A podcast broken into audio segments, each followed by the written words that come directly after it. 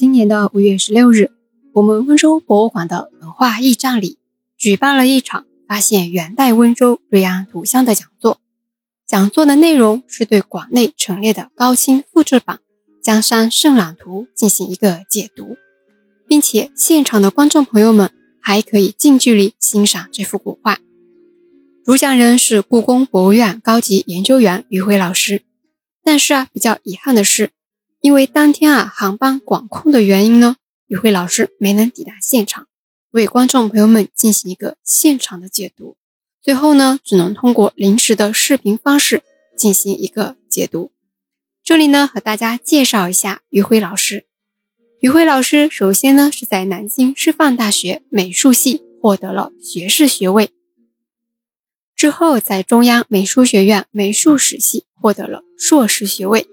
获得硕士学位的同年呢，就去了故宫博物院工作，一直到现在哦。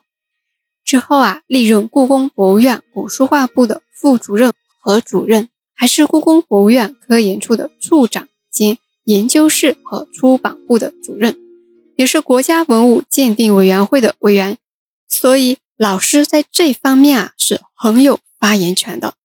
老师出版了很多的著作，详细的内容大家可以登录故宫博物院的官网去了解。我们都知道古画上啊会有落款，然后还会有很多印在上面。江山圣览图自然也是，本来这幅画就是为元朝的帝王所画的，所以啊，一直是被收藏在宫廷内。从元代到清代都流传有序，画上面啊都有元至清的官方印章。这幅画在《石渠宝笈续编》《石渠随笔》上也都有记载，而且地位一直很高，不然溥仪也不会将它带出宫了。《石渠宝笈续编》是记录清内府收藏的绘画和书法的一部书，续编共有八十八卷，目录三卷。也就是说，编辑成册，做一个分类区别，书手列了总目，方便有需要时查询，是官方编辑的书。那《石渠随笔》也差不多是这样一部书，然后里面是有很多精髓的考证，这些考证之后啊，都被《石渠宝笈续编》所收录。那江山圣览图的落款为原温州画家王振鹏，所以收录此画的《石渠宝笈续编》和《石渠随笔》也是这么记载的。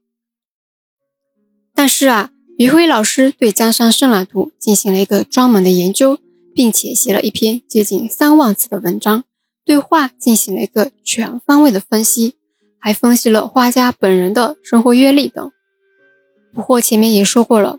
江山圣览图里面的细节是三天三夜也说不完的，很多很多的细节。于辉老师对里面的所有细节进行了一个综合考证，里面的一些建筑啊、风景啊，和现在几乎是没有差别的。也就是说，七百多年前，诸如天台山这样的景点是什么风貌，现在依旧如此。这说明啊，画家本人呢是对温州和台州两地的风景了然于心。才会绘制出如此写实的画呀。所以呢，提出了一个观点：江山圣览图的作者是另一位画家林一清。林一清字元杰，和王振鹏一样，都是温州人。但是啊，生卒年也是不详，就是考证不了了。他们两位大咖画风非常接近，人生阅历呢也非常相近。而林一清呢，是出任过台州官职的。王振鹏的画技可谓是宗师级别的，他是可以徒手画出建筑的结构。那稍微对建筑画了解一点的朋友们都会知道，我们画建筑尺寸比例啊是很重要的，要专门有个人在那边测绘的，之后要换算后才能画。而王振鹏就是可以徒手画出，可见功底。那为什么界画界的大咖温州人会那么多呢？而且以王振鹏和林一清师徒为代表的温州画家，几乎啊占据了元代界画的半壁江山。哎，等一下，元朝不是把南方的汉人华为最低的第四等吗？怎么后面还会获得那么高的官位呢？汉人所绘制的画还会被保留的那么好呢？为什么呀？我们先将时间线拨回南宋看一看。靖康之耻后，宋室南迁。宋室南迁的话，文化是不是会同时跟着转移呢？那为宫廷倒腾各种的工匠们，是不是也会跟着转移呢？那宫廷的画家们，是不是也会跟着转移呢？所以啊，跟着转移的这批人呐，也就成为了培养温州当地各种人才的祖师爷们。那被划分到第四等的南方汉人，怎么就进入了权力中心呢？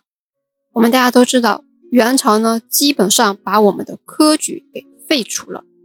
那读书人要出世怎么办呢？画画。所以啊，擅长借画的人就非常容易得到官位了。